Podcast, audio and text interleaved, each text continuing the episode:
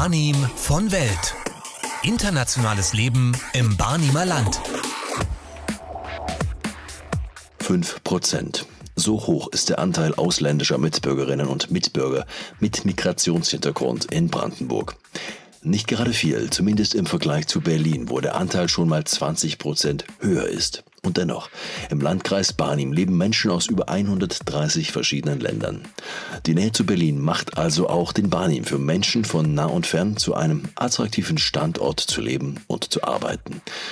Wer von wo in den Barnim kommt, einst und heute. Unter anderem darüber sprechen wir in dieser Ausgabe mit ihr. Ja, ich äh, heiße Sylvia Setzkorn und bin hier Beauftragte beim Landkreis Barnim für Gleichstellung, Migration und Integration. Und das seit ein paar Jahren jetzt. Und damit willkommen bei Barnim von Welt mit Danilo Höpfner.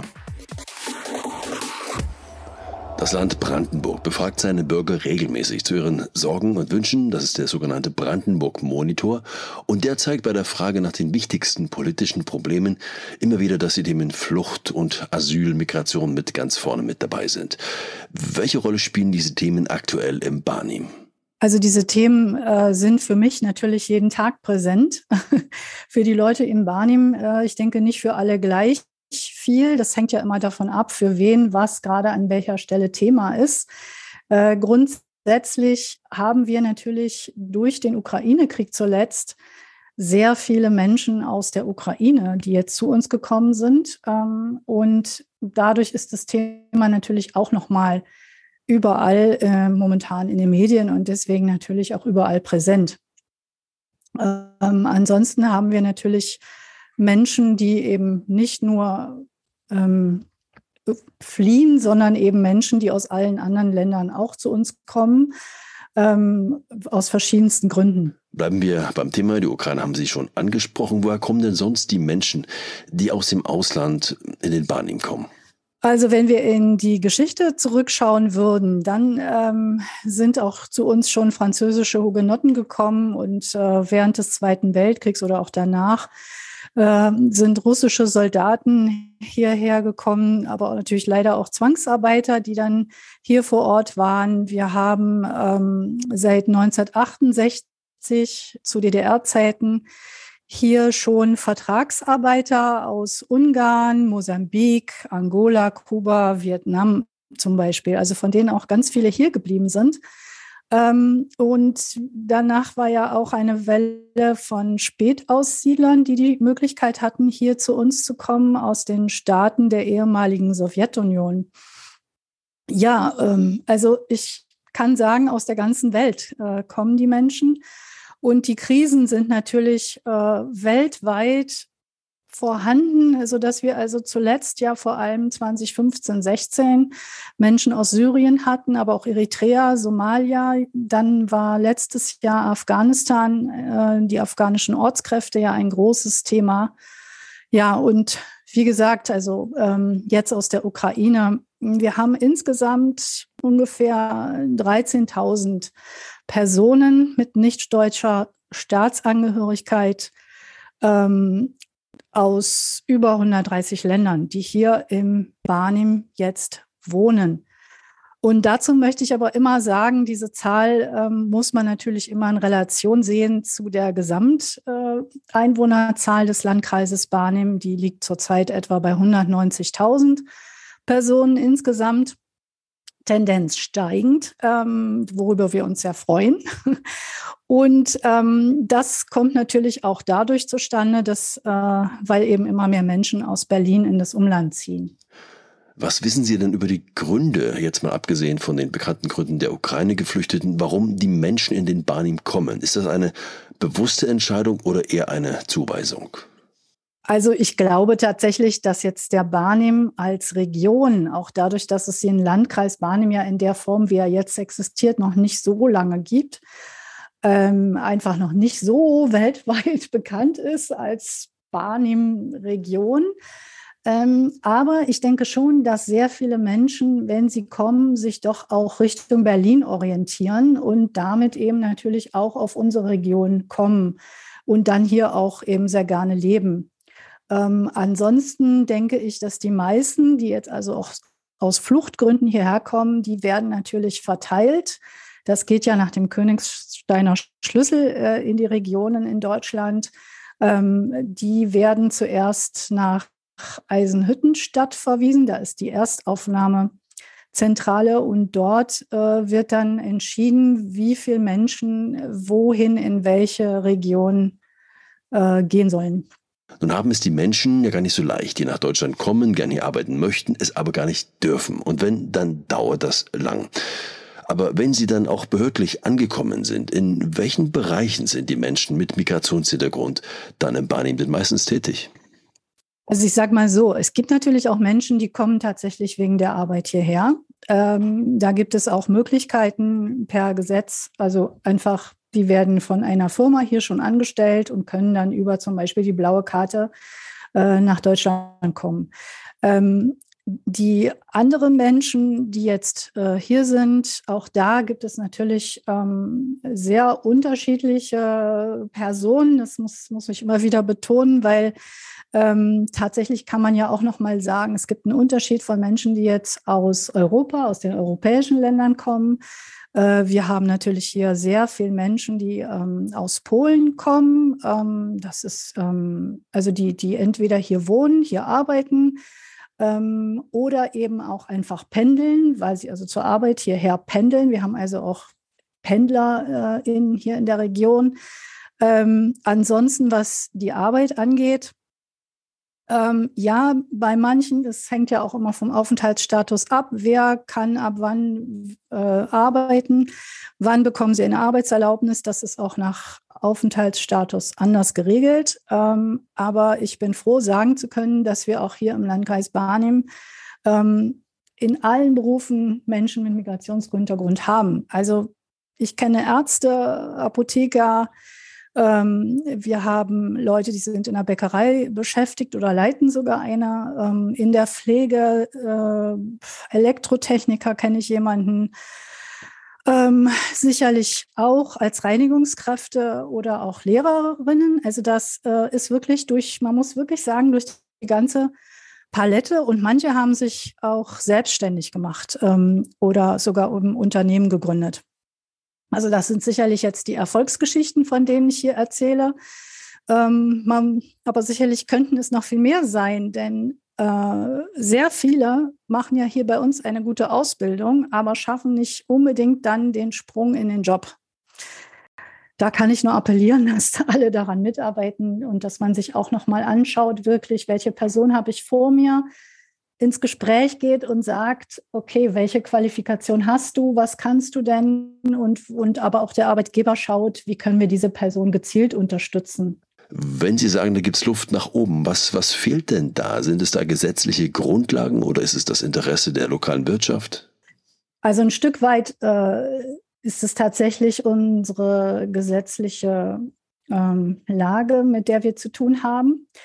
Ähm, das ist äh, an manchen Stellen ähm, eben auch schwierig für manche. Es kommt eben immer darauf an, aus welchem Land die kommen. Ne? Also ich habe ja jeden Tag mit anderen Leuten zu tun, aus anderen Ländern, mit anderen Situationen. Also jeder, jeder Mensch, der hierher kommt, hat tatsächlich seine eigene Situation, abhängig erstmal vom Herkunftsland. Äh, und danach wird ja beurteilt, inwieweit dieser, diese Person eine gute Bleibeperspektive hat. Ähm, daran hat sich jetzt aber tatsächlich auch schon ein bisschen was verändert. Wir gehen in eine gute Richtung, sodass jetzt mehr Menschen tatsächlich eine Arbeit aufnehmen können oder auch in Ausbildung gehen können. Auch die ähm, Berechtigung für äh, deutsche Integrationskurse wurde erweitert. Ähm, das heißt, wir sind auf einem guten Weg und das, darüber freue ich mich sehr. Ähm, aber der Weg ist eben gerade noch am Werden. Also der Prozess muss noch laufen.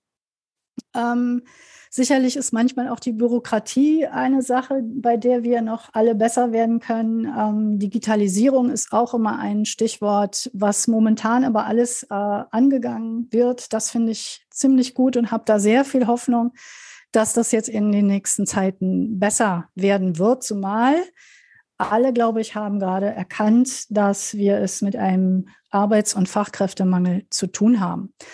Ähm, Dazu kommt natürlich auch zum Teil Diskriminierung. Da muss man auch immer ein bisschen gucken. Da, ähm, das ist immer natürlich auch äh, eine schwierige Sache, äh, mit der wir umgehen müssen und das auch tun.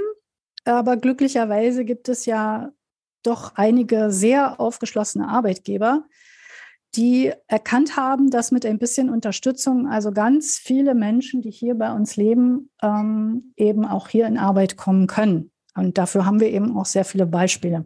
Der Fachkräftemangel ist ein wichtiges Thema, das klang auch schon durch. Fachkräfte werden dringend gesucht, aber dennoch kann man sich fragen, wie ernsthaft das Thema an manchen Stellen ist. Ich höre immer wieder, gerade ukrainische Geflüchtete sind sehr gefragt, ukrainische Fachkräfte, andere dagegen weniger. Gibt es da so eine Einteilung, die nicht offen ausgesprochen wird? Guter Flüchtling, schlechter Flüchtling? Das äh, würde ich jetzt so nicht sagen. Diese Einteilung ist ein, die kommt ein bisschen von der gesetzlichen Grundlage her, weil die Ukrainer äh, recht schnell einen anderen Status haben als die, an, die Menschen aus den anderen Ländern. Die haben sofort ähm, die Berechtigung, also sofort relativ schnell, äh, die Berechtigung, ähm, das heißt dann bei uns ins SGB II ähm, aufgenommen zu werden, also Sozialgesetzbuch II, was ebenso viel bedeutet, wie sie, sie bekommen. Ähm, also sie haben die, die haben das Recht zu arbeiten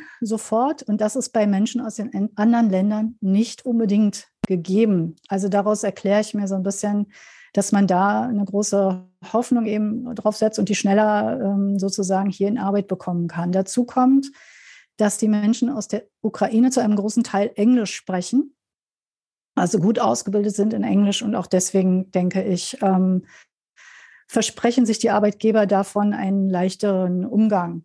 Ähm, also ansonsten würde ich sagen, ähm, also was ich sehe, ist schon, dass sehr viele Menschen auch, auch bemüht sind, auch egal welche Nation, die Menschen in Arbeit zu bringen. Also da bin ich auch froh drum, dass wir hier eine wirklich ganz gute Willkommenskultur haben. Das Englische müssen wir uns auch an der Stelle nochmal anschauen. In Berlin ist es ja so, viele Amerikaner haben sich in Berlin niedergelassen, eröffnen Cafés, Geschäfte, Fahrradläden, auf denen man sich auf Englisch verständigen kann und der teilweise Englisch verständigen muss, weil es gar nicht anders geht. Und, äh, und auch die Geflüchteten profitieren natürlich davon.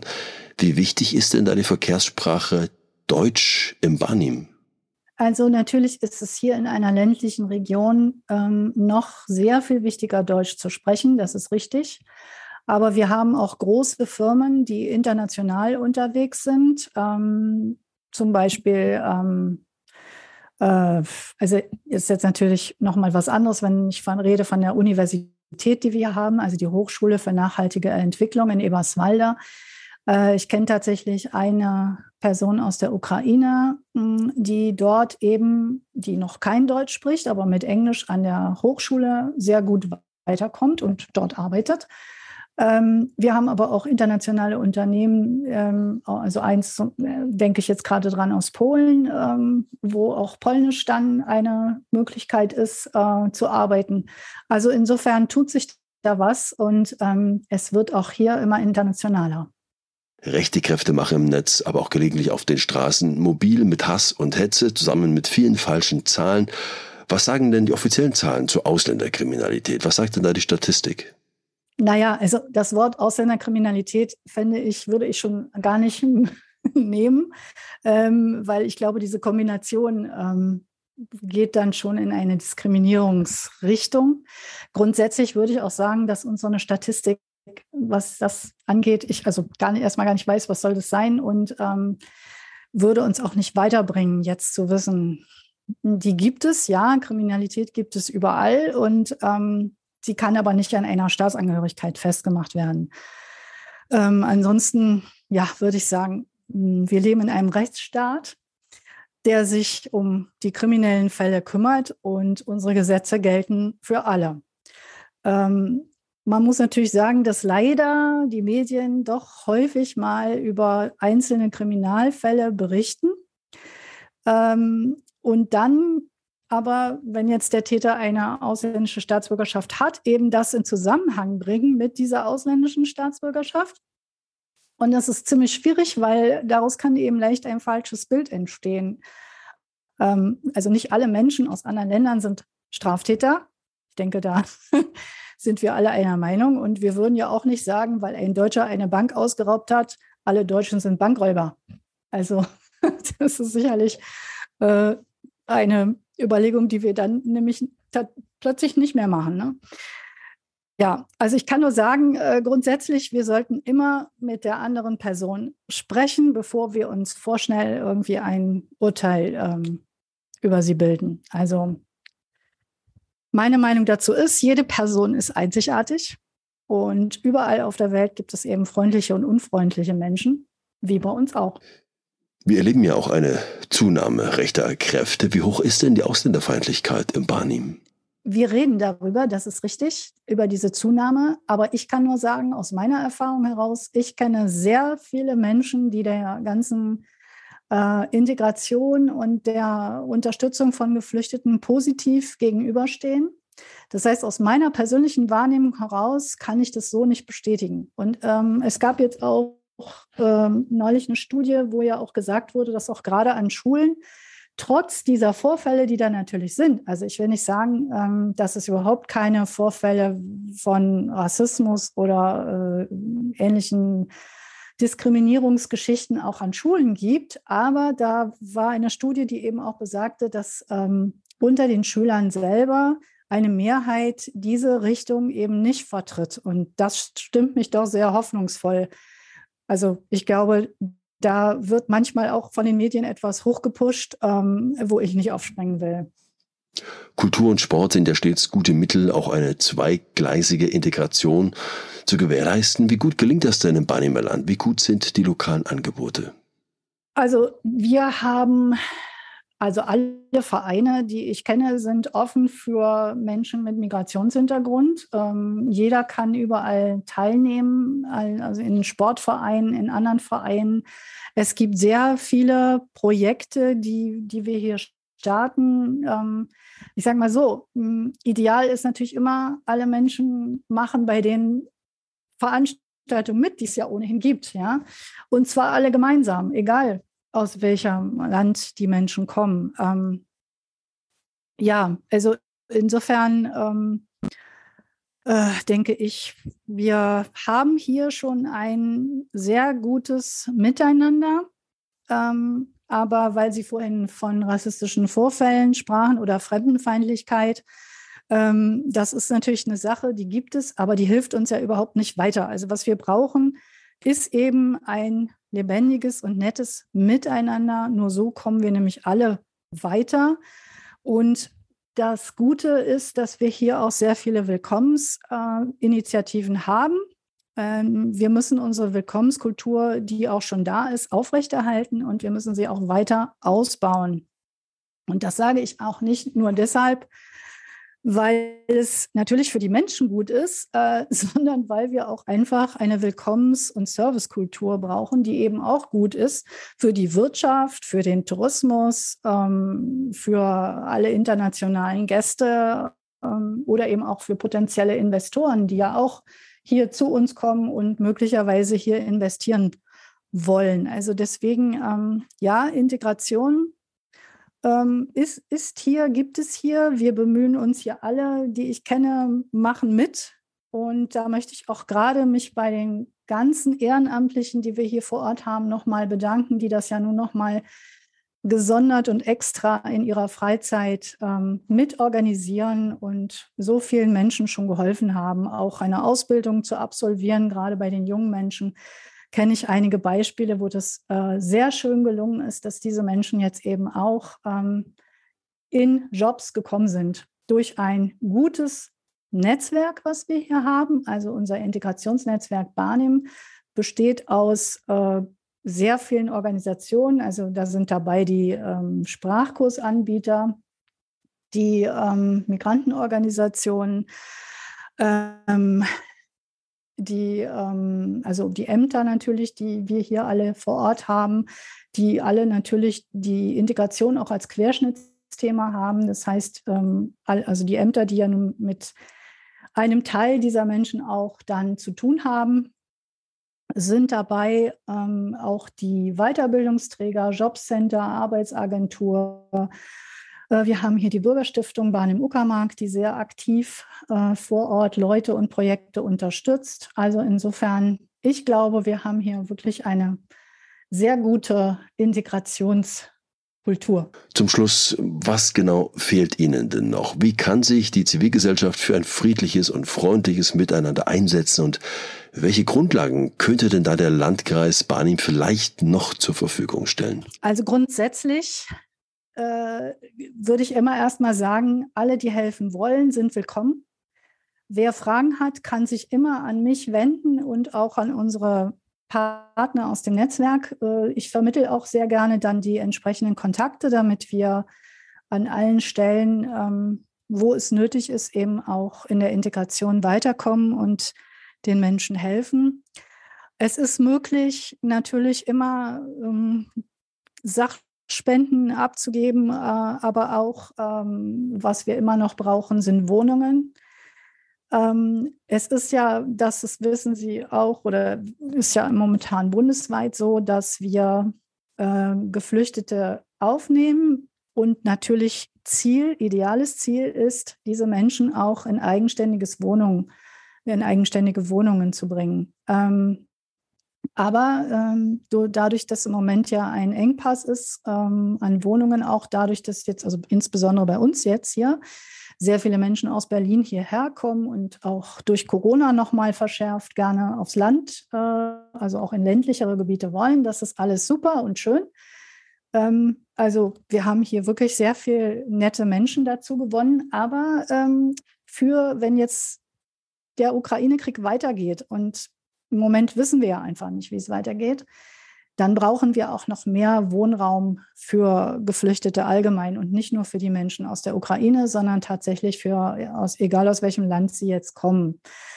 Ähm, darüber würde ich mich freuen, wenn ähm, da weiterhin und noch mehr Unterstützungsangebote kämen. Also jeder kann was tun, alle können helfen, eben jeder, wo oder wo er oder wo sie eben kann. Dr. Silvia Setzkorn war das Beauftragte für Gleichstellung, Migration und Integration im Landkreis Barnim. Aus ihrem Hause stammt übrigens auch eine Online-Ausstellung, die wir Ihnen gern empfehlen möchten. Migration im Barnim.de. Es geht um Lebenswege im Wandel. Hier berichten Menschen mit internationaler Biografie von ihren Migrationserfahrungen vor Ort. Migration im Barnim.de. Mehr internationales Leben wieder in der nächsten Podcast-Ausgabe. In Kürze wieder auf Radio Orient und überall dort, wo es Podcasts gibt.